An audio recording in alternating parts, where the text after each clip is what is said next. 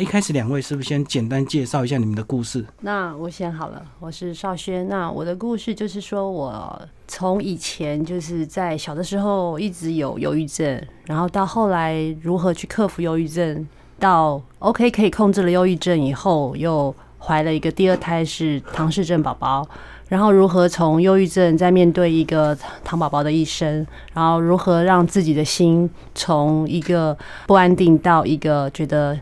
呃，我的生活从此以后是幸福美满的一个过程。秀娟，好，听众朋友。